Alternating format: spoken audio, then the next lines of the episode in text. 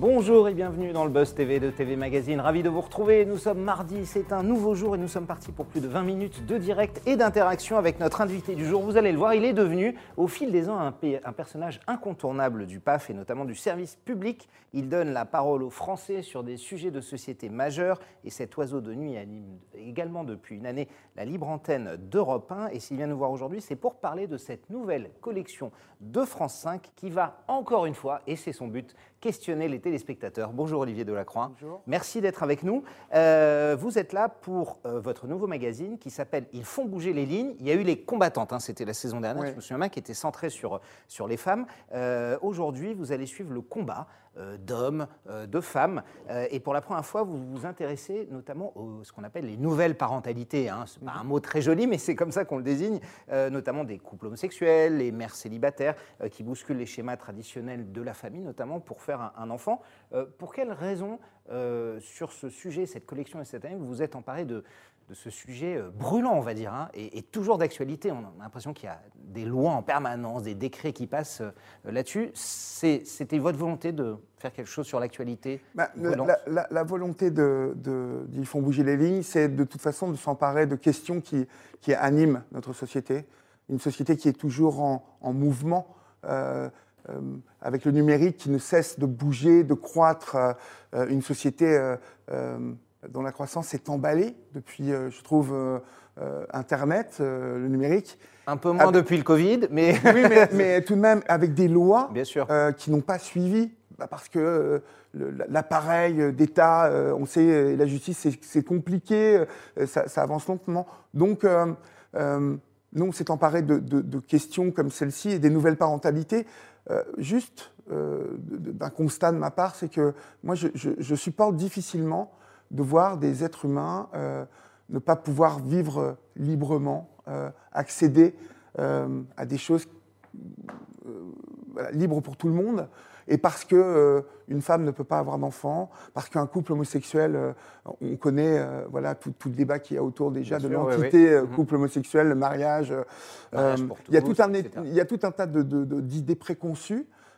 J'en avais d'ailleurs aussi, et ce- le tournage de ce film m'a m'a nourri énormément, et, euh, et donc du coup. euh, euh, c'est plus voilà, faire bouger les lignes sur des, des thèmes de société qui, euh, qui, qui, de toute façon, détermineront notre société demain. Et ces enfants que j'ai vus pendant un mois de tournage, ces enfants poussent comme les nôtres, Mhm. en, toute, en toute liberté. Les parents sont heureux. On, on- on- on connaît le, le, le rêve que c'est d'être parent. Euh, pourquoi l'interdire à tout un pan de la société euh, euh, pour des raisons qui sont de moins en moins légitimes Et on va le voir évidemment, hein, comment ces, hommes, ces femmes font bouger les lignes euh, dans votre émission. On est en direct, je le rappelle, avec Olivier Delacroix. Euh, vous pouvez lui poser toutes vos questions sur Figaro Live, sur tmag.com et la page Facebook, bien sûr, de TV Magazine. Euh, N'hésitez pas à aimez-vous ces documentaires Quel type d'émission aimeriez-vous le voir faire? Quel type de sujet aimeriez-vous qu'il s'empare? N'hésitez pas à vos questions, vos remarques, vos suggestions. Il répondra à tout cela après les news médias de Sarah Lecoeur. Super Oui, court hein, aujourd'hui. Ça va, Sarah Ça va bien et vous? Impeccable. On démarre tout de suite, euh, comme d'habitude, hein, les audiences d'hier soir. Dites-nous tout.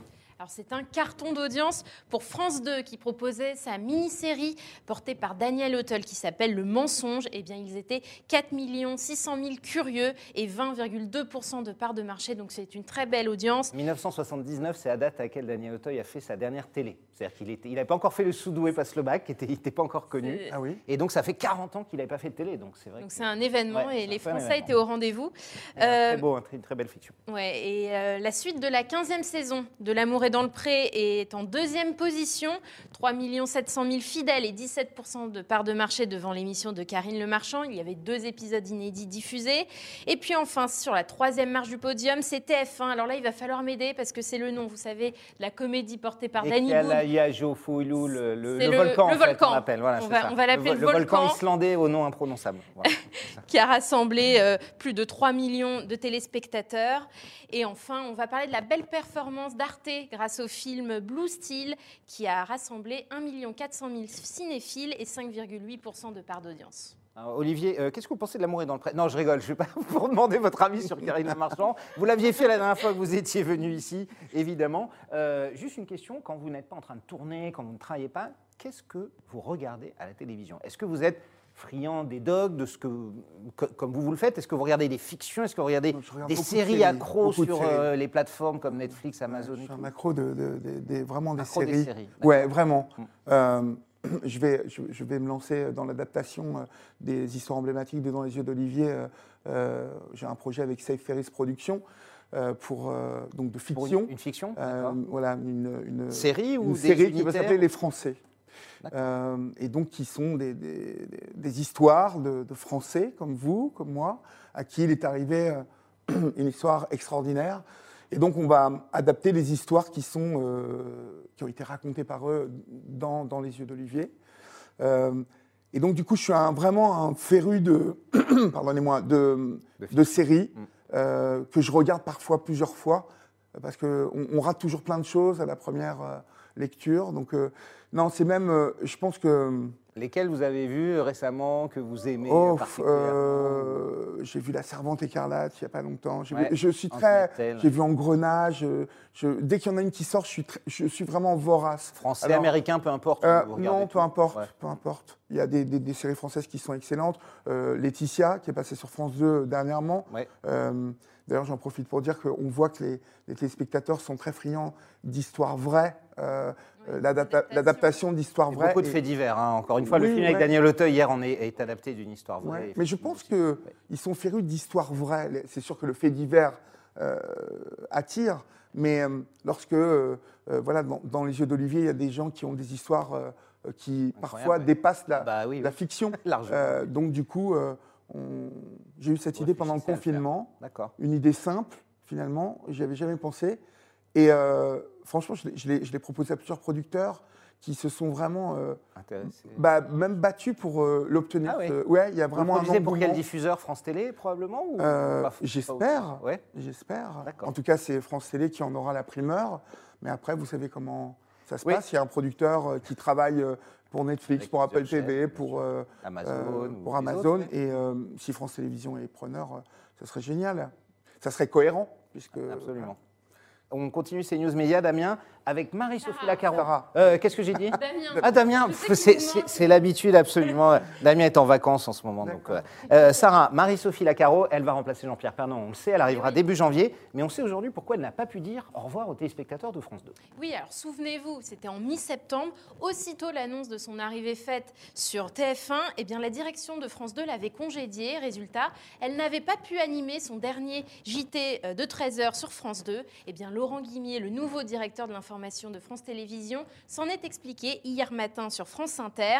Il dit que Marie-Sophie n'a pas été surprise de cette décision. Elle l'avait évoquée elle-même lorsqu'on s'est vu pour la première et dernière fois. En fait, pour lui, il était normal qu'à partir du moment où elle était associée à l'image de TF1, il ne fallait plus qu'elle apparaisse sur la 2. Elle a compris très vite les codes de l'entreprise qu'elle épouse, a-t-il déclaré. Évidemment, elle ne pourra pas non plus dire au revoir pour euh, Prodige, hein, qui sera diffusé à la fin de l'année, parce que Prodige a été déjà enregistré oui, euh, au, mois d'août. Euh, le mercato télé, tout ça, ça, ça vous intéresse? Vous suivez ça de près, Non. Olivier ou, Non, pas ou- non, pas vraiment? J'ai toujours été euh, peu soucieux des audiences. Quand je fais un film, euh, il est fait. Euh, on met tout notre cœur dedans avec mon équipe.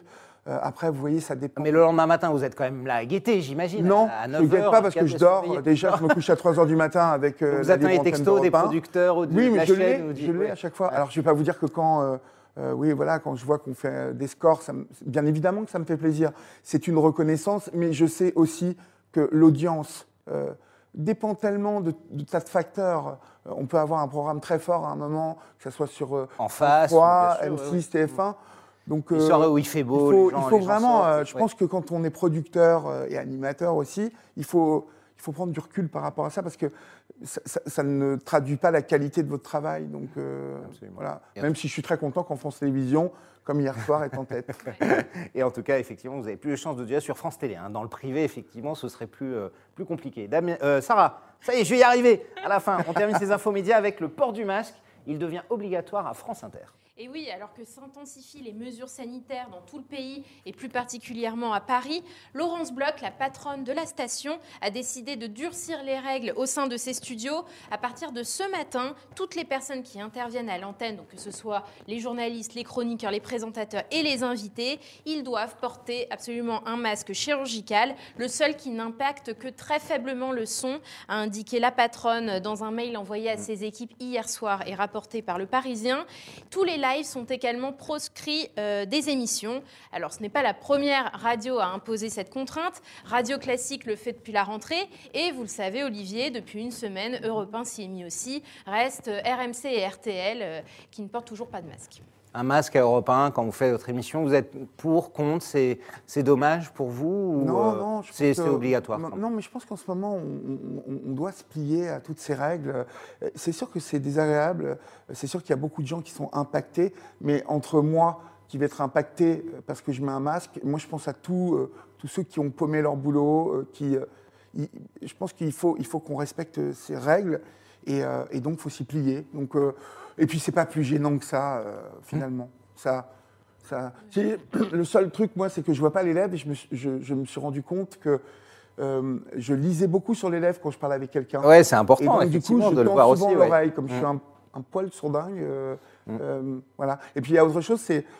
ce qui est impactant, c'est le visage, cette partie du visage. je me suis aperçu de la, voilà, de l'importance parce qu'on ne voit pas quand quelqu'un sourit, on ne voit que son regard.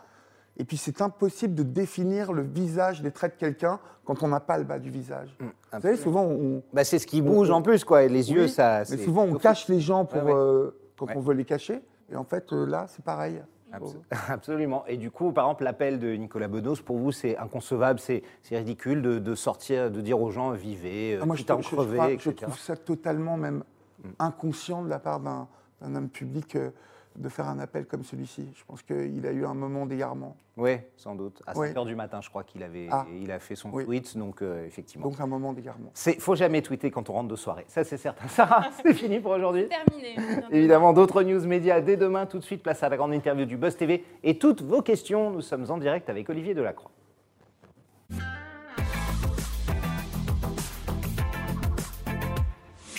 Face à vous, chers internautes, Olivier Delacroix qui animera ce soir Ils font bouger les lignes, hein, cette nouvelle collection avec un numéro inédit qui s'intitule Les nouvelles parentalités. On en a parlé en préambule. Euh, on, va, découvrir Jean-Raphaël et Samuel euh, notamment, un couple qui a décidé de fonder une famille. Euh, Anne-Sophie également, qui a une trentenaire, je crois, 35 ans, qui veut faire un enfant toute seule. Ou encore Sandrine, une quarantenaire qui a décidé de tout quitter pour élever ses deux filles dans un habitat groupé. Euh, laquelle de ces histoires, on voit les images passer et l'abondance, vous a le, plus euh, touché, Olivier? Ils, ont, j'imagine, tous quelque chose, mais est-ce, qu'il y a, des parents qui vous ont euh, vraiment, vraiment touché dans cette histoire? Moi, j'ai vraiment été touché et bougé par le, couple gay. Jean-Raphaël et Samuel. Jean-Raphaël et Samuel. parce que je me suis aperçu, en fait, que même nous, euh, équipe de télévision, euh, euh, faisant un métier où on est censé être brassé par l'actualité, brassé par les idées nouvelles, je me suis aperçu qu'on avait aussi des idées préconçues sur la question. Pourquoi? Parce que on, baigne dans une, une éducation judéo-chrétienne qui a, tout un tas de valeurs et de bonnes valeurs. Hein. Bien sûr. il ne faut pas penser que parce qu'on on est euh, pour le mariage gay, pour euh, l'adoption des enfants, ou que, les couples gays aient des enfants, qu'on soit contre ou pour. Il n'y a pas une histoire de contre ou de pour. Il y a, comme je vous le disais tout à l'heure, une, envie d'avoir des enfants. Et moi, j'ai vu ces enfants. parce qu'il y a eu une galette des rois. Et donc, du coup, je me suis retrouvé, ce qui est peu banal, avec au milieu d'une Je sais pas moi, 80 euh, euh, couples euh, homo, femmes, hommes, et tous ces bambins là, ça allait du bébé au, à celui qui avait 19-20 ans. Donc c'était un moment très, très intense, très joyeux. Et puis surtout, voilà, une fois de plus, vérifier que ces enfants sont comme les nôtres. Surtout, c'est voilà. J'espère que ça se verra dans le film. Euh, parce qu'il y a tout un tas d'idées préconçues euh, sur euh, voilà, un enfant qui naît, qui grandit dans un couple homosexuel, va obligatoirement s'inspirer, se construire avec une référence d'un papa homosexuel. Or, mais pas, du tout. on s'aperçoit que l'homme est une, une magnifique machine qui se détermine dès qu'il est petit. On est avec un tiers déjà de déterminé. hein. C'est-à-dire Ouais. qu'on est tous différents les uns des autres, Mm. mais on a 30% déjà à la naissance qui, voilà. Qui sont, qui sont déjà Et, voilà. Et, et donc, du coup, euh, ces enfants, c'était voilà, c'était magnifique. De... Et puis, j'ai échangé avec eux. C'était comme euh, j'ai une fille de 16 ans euh, et j'ai retrouvé, euh, j'ai retrouvé les sensations d'un papa, euh, voilà, euh, papa d'un normal, on va dire, euh, classique. Ouais. Euh, justement, ils font bouger les lignes, c'est eux qui font bouger les lignes, c'est la société qui avance, c'est euh, les politiques qui décident. Que, que- Qu'est-ce que vous avez ressenti, vous? Ça s'appelle Ils font bouger les lignes, évidemment, votre, votre collection. euh, ce sont des parents comme ça qui font justement avancer euh, et, et progresser euh, pour beaucoup, même si certains penseront que c'est trop de progrès d'un coup, euh, ce, euh, ces nouvelles mentalités, ces nouvelles parentalités notamment. Ces, ces nouvelles parentalités comme euh, les grands débats, les grandes On questions. rappelle que le mariage pour tous a été euh, rendu, euh, a été déclaré euh, officiel en, sous François Hollande, hein, c'est 2000, Ouais, exactement. 2013, hein, Ouais, 2012, donc ouais. c'est pas vieux hein, encore. Non, c'est pas vieux, mais on, on est dans une société qui, comme je vous le disais tout à l'heure, qui bouge. euh, euh, et ce sont ces, ces- ces- ces passeurs-là, ces lanceurs d'alerte-là, qui sont des anonymes, comme euh, tous ceux qui nous regardent euh, là ce matin, et qui, euh, euh, par leur combat au, au sein des associations, en ayant vécu euh, ce chemin-là, cette épreuve-là, euh, n'ont pas décidé de garder leur petit bonheur pour euh, eux tout seuls, mais de transmettre, en fait. Euh, de transmettre toutes les valeurs acquises au, au- au- au- au long du, du combat, tout, du long du combat. Et donc, du coup, oui, ils font bouger les lignes. Oui, cette société a besoin d'être bousculée. Je, je reviens de Belgique, où j'ai passé le week-end sur, un, sur le film qu'on prépare sur la transidentité, qui va être incroyable. Et j'ai rencontré des politiques belges. Si vous saviez la différence que j'ai notée entre les politiques belges euh, et, et nos politiques à nous, les politiques belges, ils sont avec euh, les gens, euh, ils sont ils sont vraiment, euh, leur bureau est ouvert, euh, euh, la transidentité, le mariage pour tous, la PMA. Regardez en un peu la Belgique. société, Oui, elle et puis ils vivent dans cette société, Ouais. ils sont conscients que être politique, Mm. c'est avant tout être dans la société, vivre dans la société euh, pour, pour, pour laquelle ils ont été élus euh, et, qu'il faut protéger, qu'il faut faire évoluer. Parce qu'en euh, France, vous avez l'impression qu'on est hors du, Ah, hors sol, ah, mais vivent dans je, leur je vous certifie que euh, aller en Belgique, parler avec des députés, Ouais. euh, des bourgmestres, il y, a- y une différence de, de, vous voyez, de, de statut et de stature même. Je pense que même dans, dans, dans le fait de se, de se présenter, nos politiques, nos politiques sont ra- radicalement différents. Et je pense que euh, la, responsa- la responsabilité qui est la leur de faire bouger notre société, parce que c'est eux qui finalement, ces lignes vont les faire bouger, ils sont nos relais. Euh, je pense qu'en France, on n'a pas assez conscience de ces combats-là qui nécessitent qu'on aille un peu plus vite, hein, qu'on s'empare de combats euh, qui ne sont pas spécialement, euh, euh, d'un point de vue euh, clientélisme, hein, euh, Oui, forcément dans l'urne. C'est dangereux de, se- de, de se... Voilà, de, Et donc pour vous, les politiques sont un peu trop déconnectés de ça. ben, Ils se rendent pas moi, ce que, que, je reproche aux avance, politiques français, c'est de, de ne pas s'emparer des sujets qui fâchent. Mm. hein. Euh, comme le mariage pour tous, ça a été un moment. Il a fallu quelques courageux. Mais aujourd'hui, euh, pour euh, la transidentité, pour euh, les, les violences faites aux femmes, les violences faites aux enfants, mais aussi bien pour la légalisation du cannabis, euh, où on voit qu'aux États-Unis, euh, c'est en route maintenant. On a toujours 10 années de, de décalage, par exemple, avec les États-Unis, alors qu'on a des Ah. voisins euh, canadiens, un peu lointains, mais, mais aussi l'Europe du Nord qui, qui nous montre la voie, avec des politiques, encore une fois, en Europe du Nord qui sont en vélo, dans la rue. Vous voyez ce que je veux dire? Il y a- Pragmatique, en tout cas. il y a- Voilà, il y a c'est un contact et une, une relation politique qui est complètement différente. Sarah, Euh, du suis côté bavard, de la- prendre des questions. Du Ah côté non, de la bah, page de TV Magazine sur Facebook, on va prendre la question de Béatrice qui se demande euh, si ce film est un film militant euh, pour défendre la PMA et la GPA. C'est un film résolument militant, oui. C'est un film où, euh, euh, à l'inverse de Dans les yeux d'Olivier, euh, On rappelle qu'il y a encore euh, un, un débat à l'heure actuelle hein, sur la loi. La GPA n'est pas encore Ouais. en France. La plupart sont faites aux États-Unis notamment ou dans d'autres pays Oui. européens. et c'est quelque chose qui heurte encore beaucoup d'esprits. Ouais. Oui, c'est un film militant parce que cette société, comme je vous l'ai dit, avance. Et on va aller vers euh, euh, ce statut de, de parents, euh, de nouvelle parentalité qui compose aujourd'hui, on a une parentalité différente de la normale sur quatre. Donc il va bien falloir qu'on... Qu'on en tienne compte Mais oui... et Quand vous dites que- ça, ça veut dire la GPA, on va y venir. C'est Mais ça pour vous, Olivier, c'est sûr. Un, à un moment, il y aura Regardez, une loi. je vais vous euh, poser, qui la- va- je vais vous va poser une question. Combien de femmes dans votre entourage ou de couple vous connaissez qui sont allées en Grèce, en Espagne, en Belgique faire des bébés? Vous en connaissez?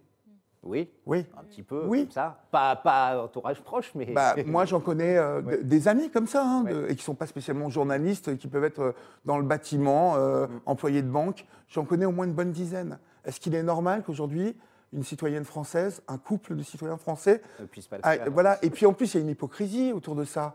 Euh, comment se fait-il qu'ensuite, voilà, cet enfant, euh, il, il revient en France et on, on laisse faire. euh, Enfin, vous êtes d'accord avec moi L'existence de cet enfant, euh, elle est tolérée aujourd'hui? Non, il a des papiers français, il a.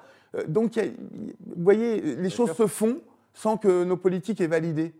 Voilà, validons cette chose-là qui existe euh, parce que les gens qui, sont épris de liberté, euh, bien eux vont plus loin, ils se déplacent et ils vont à côté pour faire des bébés. C'est euh, Ce qui sera bientôt le cas de la PMA, hein, puisqu'en Oui. juillet dernier, l'Assemblée a, a- voilà, a voté en faveur de. Mais oui, ce sont de la- des films militants qui posent des questions. En fait, je ne suis pas là, moi, à militer, mais je, je pense que par mon questionnement, j'appelle les téléspectateurs à eux aussi réfléchir. Euh, vous êtes devenu plus militant avec le temps, Olivier. On a l'impression que sur vos premiers documentaires, il y a 5, 6, 7 ans, euh, vous, vous regardiez, vous constatiez, vous écoutiez beaucoup. Euh, on a l'impression aujourd'hui que vous êtes devenu plus militant. C'est Non. normal, c'est une évolution J'ai toujours été euh, un militant. euh, c'est simplement dans les yeux d'Olivier va continuer, même va continuer sous une nouvelle formule assez innovante. On va upgrader ce programme et il y, a- il y a une nouvelle formule de dans les yeux d'Olivier qui va arriver.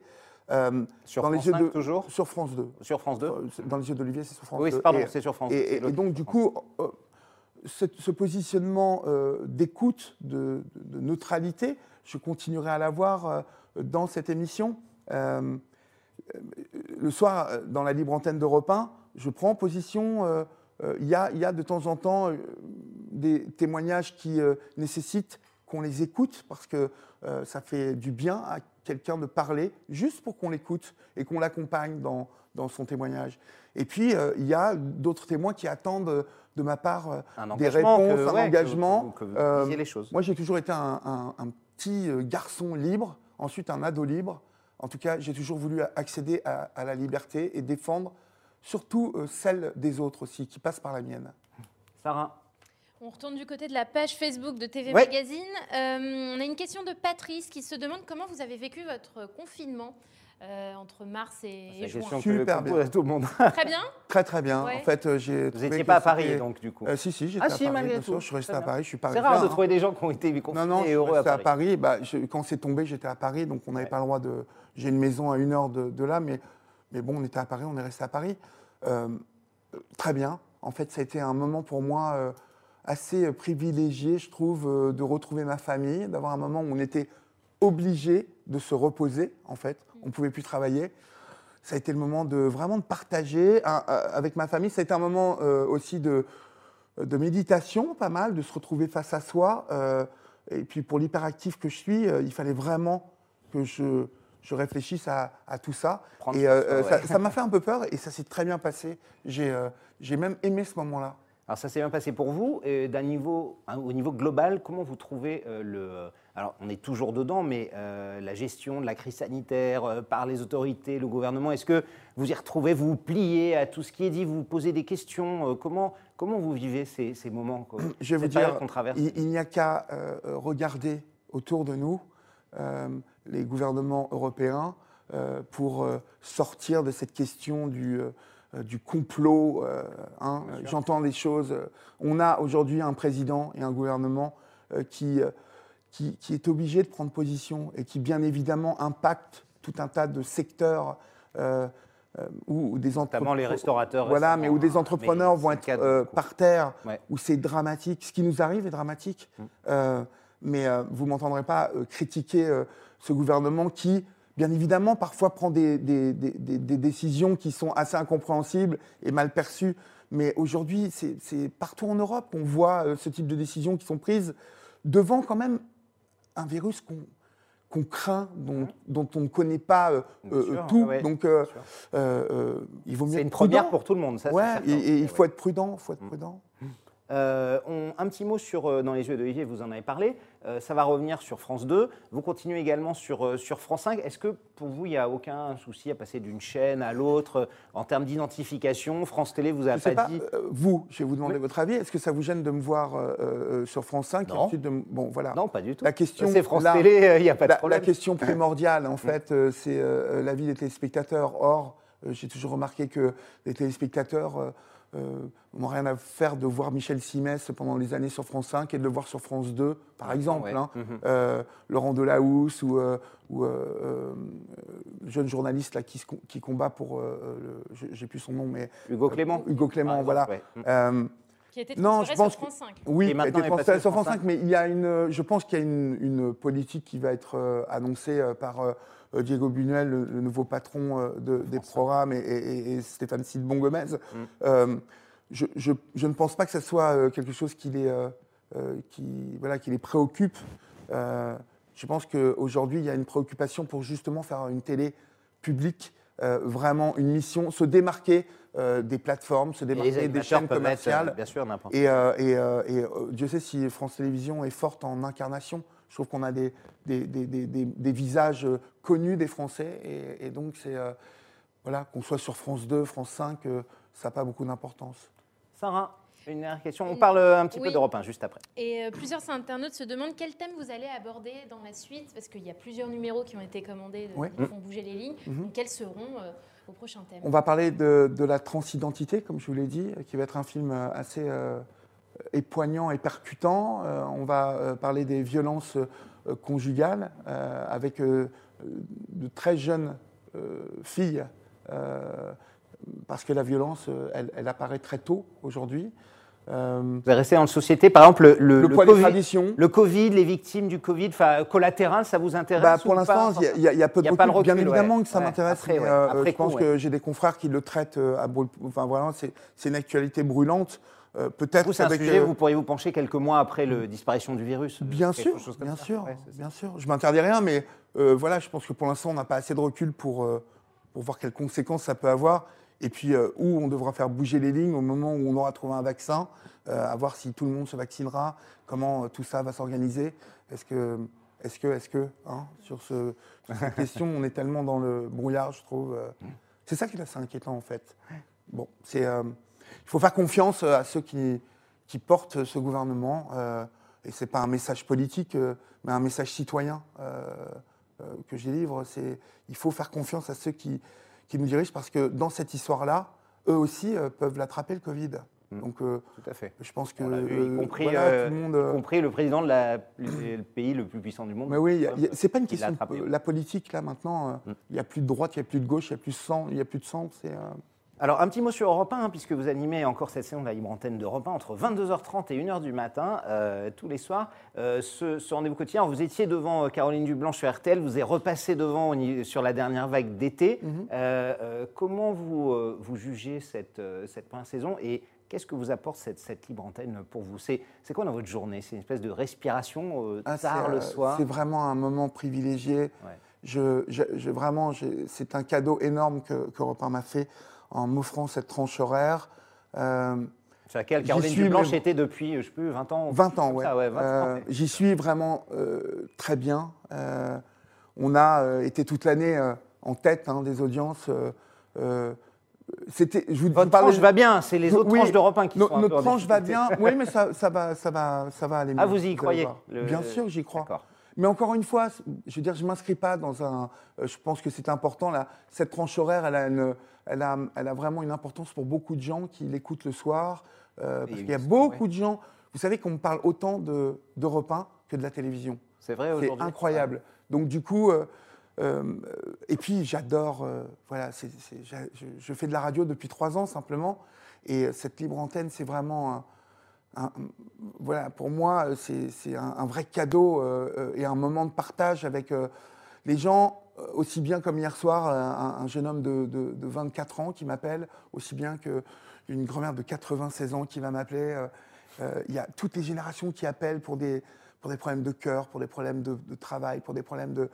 Euh, Il n'y a pas que des problèmes pour dire aussi, euh, voilà, moi je kiffe la vie euh, euh, parce que euh, je donne un sens comme ça à ma vie. Et donc il y a, vraiment euh, euh, des témoignages où on peut où je pense que les gens s'identifient beaucoup et on est encore sur euh, le fait de donner la parole à des, à des anonymes. Euh, je pense qu'on se retrouve dans tous ces témoignages euh, et on pioche toujours quelque chose pour nous-mêmes hein, dans, dans- dans ce que les autres nous racontent.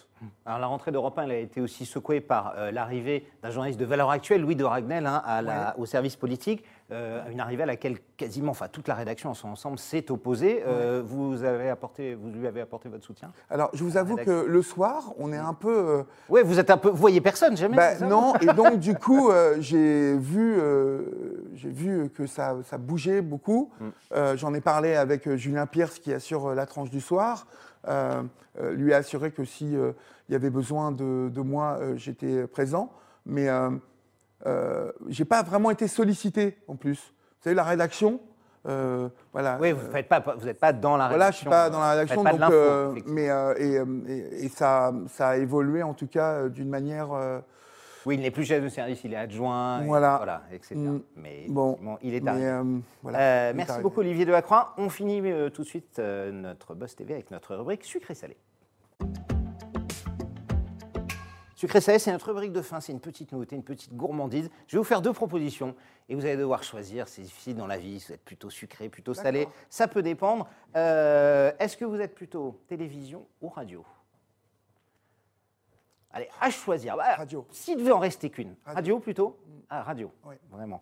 Euh, France Inter ou RTL France Inter, Twitter ou Instagram? Instagram. Sûr Ah oui, sûr. Twitter est un tel déversoir euh, de cruauté, de violence, de méchanceté. euh, euh, ma femme est beaucoup sur Twitter, mais juste pour le fil de l'info. Je pense que c'est un, un formidable média pour se tenir informé et dans une réalité et un, un média en plus pour nous journalistes qui est qui colle à l'actualité et comme on devrait, on l'a appris à l'école de journalisme, euh, l'actualité, on, on doit la ramener et intacte hein, et la diffuser euh, comme on l'a appris, ce qui n'est pas toujours le cas. Euh, Oui. Twitter a juste cette vertu. Le reste, je, je- voilà, c'est. Oui, euh, on bon, est d'accord. euh, Karine Le Marchand ou Faustine Bollard? Faustine Bollard. C'est sûr, vous avez répondu sans hésiter. Voiture ou métro?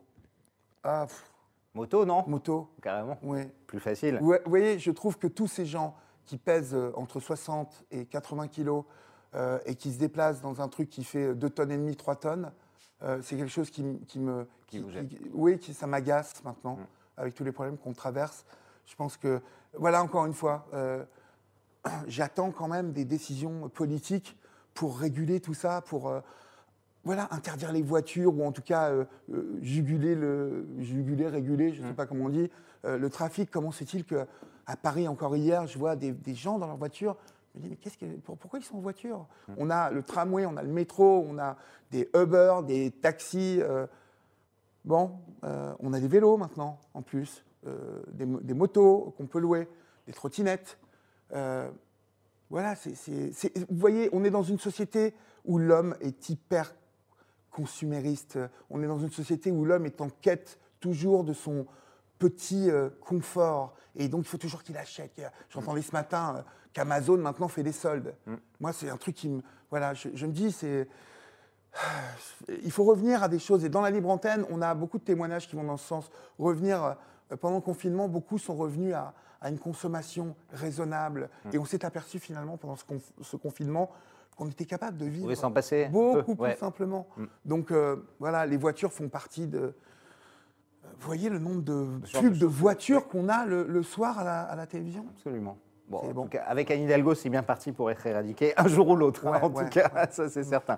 Merci beaucoup Olivier Delacroix, Merci merci d'être venu. Je rappelle qu'on vous retrouvera ce soir sur France 5, hein, dont ils font bouger les lignes. Oui. Ce sera une nouvelle parentalité à découvrir évidemment. Et sur Europe 1, C'est tous les soirs, du lundi au jeudi, hein, Ouais. entre 22h30 et 1h du matin. Ouais. On peut venir vous écouter toute la nuit. Merci d'être venu. Olivier. Et Sarah, nous, on se retrouvera dès demain avec Et un nouvel invité. Avec Jacques Cardoz qui viendra nous parler de complément d'enquête, un nouveau numéro sur Donald Trump, euh, plus que jamais dans l'actualité. Plus que jamais, effectivement. Ce sera demain à 9h30. On attend vos questions. Bonne journée à toutes et à tous.